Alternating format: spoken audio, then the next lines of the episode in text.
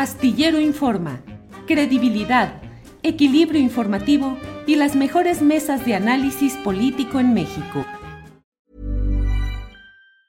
Burrow is a furniture company known for timeless design and thoughtful construction and free shipping, and that extends to their outdoor collection. Their outdoor furniture is built to withstand the elements, featuring rust-proof stainless steel hardware, weather-ready teak, and quick-dry foam cushions. For Memorial Day, get 15% off your Burrow purchase at burrow.com slash ACAST and up to 25% off outdoor. That's up to 25% off outdoor furniture at burrow.com slash ACAST. Millions of people have lost weight with personalized plans from Noom, like Evan, who can't stand salads and still lost 50 pounds. Salads generally for most people are the easy button, right? For me, that wasn't an option. I never really was a salad guy. That's just not who I am. But Noom worked for me. Get your personalized plan today at Noom.com. Real Noom user compensated to provide their story. In four weeks, the typical Noom user can expect to lose one to two pounds per week. Individual results may vary. A Luis. Luis Hernández Navarro, buenas tardes. Buenas tardes, Julio. Muchas gracias por la invitación, sobre todo para platicar de un tema de estos Así en, es. En sentido estricto, tú tendrías que ser el entrevistado. Luis, eh, vamos a hablar sobre Carlos Payán Belver, nuestro director fundador de la jornada, un personaje con una historia política que tú describes en la jornada, en un artículo en el cual platicas de su eh, origen eh, ideológico, pues de su, del momento y de, de su paso por el Partido Comunista Mexicano, su postura siempre en pro de causas populares. Y hay una parte en la cual dices, fue un estadista de los medios, fue un estadista. ¿Qué podemos decir de nuestro director fundador, Luis? Bueno, eh, yo comenzaría diciendo que no se puede explicar su vida al margen eh, de su origen de clase. Eh, Carlos Payán fue un niño pobre, un niño que vivió en, los rumbos de la Merced, eh, con carencias, con limitaciones, eh, que sufrió el agandalle de los pibales que en alguna ocasión le robaron sus zapatos nuevos que le había traído los Reyes Magos, que acabó estudiando Derecho y se incorporó a las filas del Partido Comunista Mexicano eh, en el año de 1958. Tenía entonces 27 años de edad, ¿no? Él nació en el 29. Eh, o sea, se eh, ingresó al partido cuando muchos otros militantes ya se estaban yendo en términos de edad, ¿no? Uh -huh. ya mayor, ya maduro, y él es un especialista en eh, cooperativas y definió a lo largo de distintas entrevistas y de conversaciones que eh, los dos, sus dos grandes pasiones en la vida habían sido su militancia comunista, de la que nunca renegó y se asumió comunista hasta el final de sus días, y su eh, incorporación al periodismo, su eh, eh, ingreso a lo que era el proyecto del uno más uno, del que terminaría convirtiéndose en subdirector general y en muchos sentidos el principal responsable de cargar con el periódico, dada las ausencias o las veleidades del director Manuel Becerra Acosta. Luis, una etapa en la cual eh, yo fui reportero allí en Uno más Uno con Manuel Becerra Acosta, renuncié también, como muchos más, a nuestra estancia en el Uno más Uno para luego preparar lo que sería la jornada pero ¿cómo explicar ese periodismo de excepción? Y lo digo sin pretender exagerar, un periodismo de excepción frente a ese ámbito tan eh, eh, cooptado por los poderes políticos y económicos que durante largo tiempo se caracterizó bajo el grito de la prensa vendida. Eh, ¿Qué significó? Y yo sostengo que la jornada ha sido acompañante, plataforma y propuesta para impulsar, acompañar movimientos populares, pienso en el zapatismo, pienso en el obradorismo y pienso también que la historia política de nuestro país de las últimas décadas no se explicaría sin las letras, las imágenes, el análisis que se han hecho en la jornada. Luis. Sí, totalmente de acuerdo contigo, Julio. Recordemos que en la década de los 60 del siglo pasado, eh, los medios estaban prácticamente eh, cerrados, ¿no? Y quien, el tipo de periodismo que imperaba era el que practicaban personajes tan inescrupulosos como Carlos de Negri, ¿no? Hay una eh, extraordinaria novela de eh, Enrique Serna, el vendedor de silencios, que da cuenta de esa etapa y, y de ese tipo de periodismos. Había excepciones como la revista política, después lo que fue eh, la revista Por qué, de efímera eh, vida, ¿no? no eh, finalmente fue cerrada. el periodo de expansión de Excelsior en términos de la libertad de prensa y la injerencia del presidente Luis Echeverría para descarrilar ese proceso del que finalmente eh, se formaron dos grupos, el grupo encabezado por Julio Scherer, que promovió una eh, agencia noticiosa y la revista Proceso, y por otro lado, eh, el grupo de periodistas que impulsaron el diarismo y que dieron vida al, uno más uno. Son tiempos que coinciden con lo que fue la reforma política de Reyes Heroles en el año de 1977, y con la voluntad y el deseo de periodistas, de intelectuales, de movimientos sociales, universitarios, de contar con otro tipo de prensa, eh, de tal manera que la formación primero del uno más uno y después, eh, años más tarde, de la jornada, fue resultado de esta eh, convergencia virtuosa entre movimientos de abajo, espacios que se abrían arriba. Y ahí es donde me parece que la figura de Carlos Payán es tan grande, porque sin él ser propiamente un eh, periodista, ¿no? llega al periodismo a los 48 años de edad, por más que haya pasado por el machete del partido, etcétera, etcétera, ¿no? pero es capaz de articular este conjunto de movimientos desde abajo, desde arriba y darle forma a este nuevo tipo eh, de periodismo que se expresa primero en las páginas del uno más uno y que después adquiere eh, carta cabal en lo que es el proyecto donde eh, tú y yo participamos, que es el de la jornada, ¿no? que tiene otra forma de ver el periodismo, tanto en términos de lo que son las fotografías, de lo que son las caricaturas, eh, el espacio y el tipo eh, de opinión que se practica allí, las noticias que se destacan. Yo recuerdo en el eh, uno más uno, unos reportajes extraordinarios de nuestra directora Carmen Lira sobre la Huasteca, ¿no? que estaban en primera plana ¿A quién le importaba en aquel entonces lo que pasaba en la Huasteca?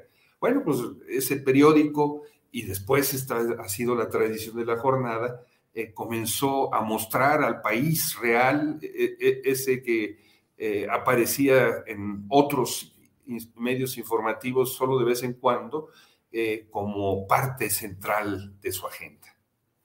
Sí, Luis, em, Escribí mi columna para mañana, por excepción la escribí hoy temprano por razones personales, y en ella escribo acerca de don Carlos, de la jornada, pero digo también que mm, em, hay una congruencia en la jornada que es eh, la de tener la madurez y la perspectiva suficientes para seguir acompañando las mismas causas que le dieron origen desde las perspectivas de la oposición o cuando esas mismas causas llegan al poder y que eso genera mucha distorsión y muchos ataques de quienes consideran que un periódico como La Jornada, que es un periódico nacido desde una visión de compromiso con causas populares, un periódico que ha impulsado desde su origen movimientos como el zapatismo, como el obradorismo, les extraña y pretenden criticar y decir no hay objetividad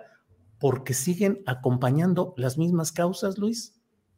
Claro, como decía don Carlos, la verdad siempre es sospechosa, ¿verdad?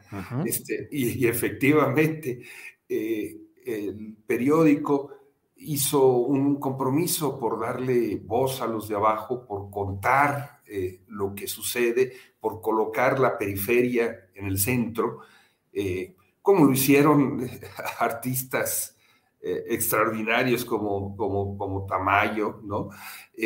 pero este en el caso del periodismo. Eh, eh, la jornada, recordémoslo, eh, acompañó las movilizaciones de Andrés Manuel López Obrador cuando él era un dirigente regional en Tabasco que apoyaba e impulsaba las luchas alrededor de la bronca petrolera en el Estado, en contra de los fraudes electorales, que organizaba eh, los famosos éxodos sobre, hacia la Ciudad de México, y la jornada era prácticamente el único medio que eh, le daba seguimiento a aquello y lo convertía eh, en un elemento central de su contenido informativo. Millions of people have lost weight with personalized plans from Noom. like Evan, who can't stand salads and still lost 50 pounds. Salads, generally, for most people, are the easy button, right? For me, that wasn't an option. I never really was a salad guy. That's just not who I am. But Noom worked for me. Get your personalized plan today at Noom.com. Real Noom user compensated to provide their story. In four weeks, the typical Noom user can expect to lose one to two pounds per week. Individual results may vary. Burrow's Furniture is built for the way you live. From ensuring easy assembly and disassembly to honoring highly requested new colors for their award-winning seating, they always have their customers in mind. Their modular seating is made out of durable materials to last and grow with you. And with Burrow, you always get fast, free shipping. Get up to 60% off during Burrow's Memorial Day sale at burrow.com slash ACAST. That's burrow.com slash ACAST. burrow.com slash ACAST. Eh, a la hora de jerarquizar la información, eh, eso eh, terminaba valiendo más que pues declaraciones de funcionarios o de políticos como otros medios le, hacían. Bueno, la pregunta es, este, ¿por qué va a dejar de hacer esto ahora, no? Ahora que esa expresión, esa corriente está dentro de la presidencia. Yo creo que eso lo expresó con mucha claridad eh, el finado eh, caricaturista Antonio Elguera en algún momento, ¿no? Cuando decía, ¿y por qué voy a hablar ahora mal de las causas eh, de las que participé? Esto no significa, ¿verdad?, que haya incondicionalidad ni subordinación al conjunto eh, de las políticas que se practican. Eh, pero otra vez, como eh, decía con mucha claridad don Carlos a la hora de, formular, de frasear el, periodismo que él planteaba que había que practicar, él decía, el periodista no debe de estar en contra del gobierno, el, el periodista debe ser independiente del gobierno y señalar con toda claridad las críticas, las diferencias, eh, pero su eh, contenido no es la de, ser un eh, líder de, la oposición. Es, es complicado decir esto en estos días en donde una buena parte de la oposición ante la crisis de los partidos tradicionales se expresa precisamente a través de los medios de comunicación tradicionales. Pero creo que es importante recuperar esta idea del, periodista como un periodista independiente frente al poder y no necesariamente en contra de él. Luis, em, ¿Qué habría sido de don Carlos Payán si no hubiese entrado a esa edad, 48 años, al torbellino del periodismo que le dio pues una de las más grandes satisfacciones de su vida? Eh, ¿Un poeta? ¿Habría sido poeta, activista, político? Fue senador de la República, escribió poemas, fue un hombre con una gran sensibilidad eh, artística, cultural, con una eh, siempre disposición para incorporar desde una visión más fresca, menos solemne, menos acartonada, el, el, enfoque de los temas políticos y sociales. En el fondo, en el fondo, tuvimos a un poeta como director, Luis. Yo creo que sí, aunque eh, Hugo Gutiérrez Vega, que algo sabía de poesía, eh, cuando le entregaron el doctorado honoris causa de la Universidad de Guadalajara, dijo que el mejor poema de Carlos Payán había sido La Jornada, eh, eh, como diciendo, ahí es donde se materializaba. Recordemos cómo él eh, pensaba la, rayuela durante horas, ¿no? sí. Hay, una, anécdota de otro colaborador de, de, la jornada de muchos años, el fotógrafo Fabricio León, que escribía en su remembranza eh, de don Carlos, que le había preguntado en alguna ocasión que qué quería decir esa rayuela que había escrito. Y, Payán le respondió, si no le entendió, es que no iba dirigido usted. Ese era el, personaje. Pero efectivamente, antes de ser poeta, tuvo mucha sensibilidad para las, para las artes, para la, impresión, para la tinta, fue amigo de grandes eh, literatos y de eh, grandes pintores y grabadores, pero también recordemos que él durante muchos años fue un especialista en organizar cooperativas. Esa es la razón por la que llega precisamente al uno más uno, ¿no? Invitado para asesorar a una asamblea en la formación eh, de una cooperativa en el naciente periódico. Incluso pasó una temporada en Israel eh, estudiando la experiencia de los kibbutzim, ¿no? Y todo este tiempo, eh, él, según dice Rodolfo Echeverría Chicali, antiguo militante del Partido Comunista Mexicano, eh, Payán militaba en una célula secreta del partido, valga ser la, expresión, en donde había o funcionarios del Estado mexicano o donde participaban gentes eh, que por distintas razones no, eh, pues se quería eh, hacer pública su pertenencia orgánica al, partido. Es decir, Payán también efectivamente fue un militante a lo largo de su vida, no olvidemos esa eh, ese retrato enorme de Enrico Berlinguer, el dirigente del Partido Comunista Italiano, que tenía en su oficina, creador del eurocomunismo, junto con Santiago Carrillo, ¿no? o su amistad eh, y eh, el entrañable respeto que le tenía a alguien como Arnoldo Martínez Verdugo. Entonces, pues sí, ahí se cruzan el poeta, el hombre con la sensibilidad artística, pues también el figurín, ¿no? Recordémoslo con sus trajes Saco de, pana, Reyes de tortuga, ¿no? Su bigote zapatista, ¿no? Creo que era Rodolfo F. Peña que decía que Payán tenía eh, bigote zapatista y barriga villista, ¿no? Ese es el cruce de, figuras y de personajes que, pues, eh, de manera muy auténtica, ¿no? Él, él construyó su vida y su personaje tanto en el mundo de los medios como en el mundo del arte y la política. Luis, ¿cómo debemos recordar y honrar la memoria de don Carlos Payán Belver? Leyendo la jornada, diría yo, y, viendo eh, eh, en, esa obra, eh, pues la continuación de la semilla que él sembró todos los días, ¿no? leyendo su, su poesía, recuperando todas estas anécdotas, Ojalá tú nos escribas más, Julio, sobre, sobre ellas, así como hoy lo hizo en las páginas del periódico Pedro Miguel, como lo hizo su última compañera Laura Restrepo, ¿no? Porque era un hombre de una vida muy intensa, ¿no? Y, diríamos de mucha autenticidad.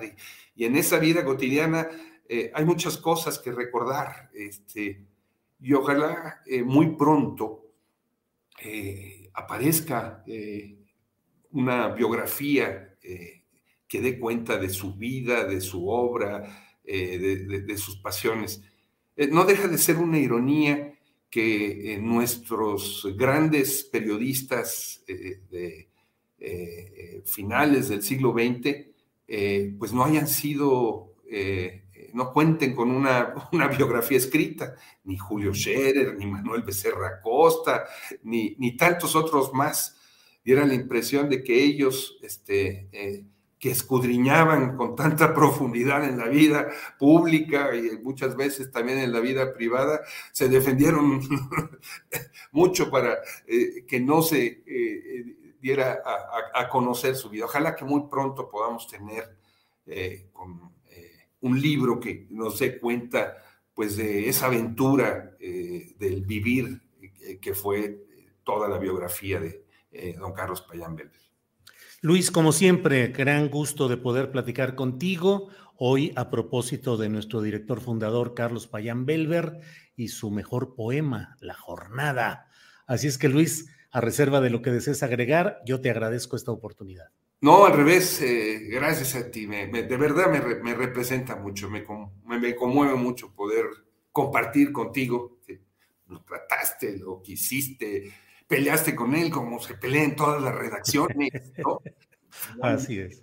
Las figuras de la prensa son una especie de ciudadanos Keynes, para bien o para mal, este, personajes que se construyen a sí mismos. Muchas gracias por compartir. Eh, Al contrario, Luis. Muchas gracias a ti y seguimos en contacto. Hasta luego. Hasta luego. Gracias. Hey, it's Danny Pellegrino from Everything Iconic. Ready to upgrade your style game without blowing your budget? Check out Quince. They've got all the good stuff shirts and polos, activewear, and fine leather goods, all at 50 to 80% less than other high end brands. And the best part? They're all about safe, ethical, and responsible manufacturing. Get that luxury vibe without the luxury price tag. Hit up quince.com slash upgrade for free shipping and 365 day returns on your next order. That's quince.com slash upgrade.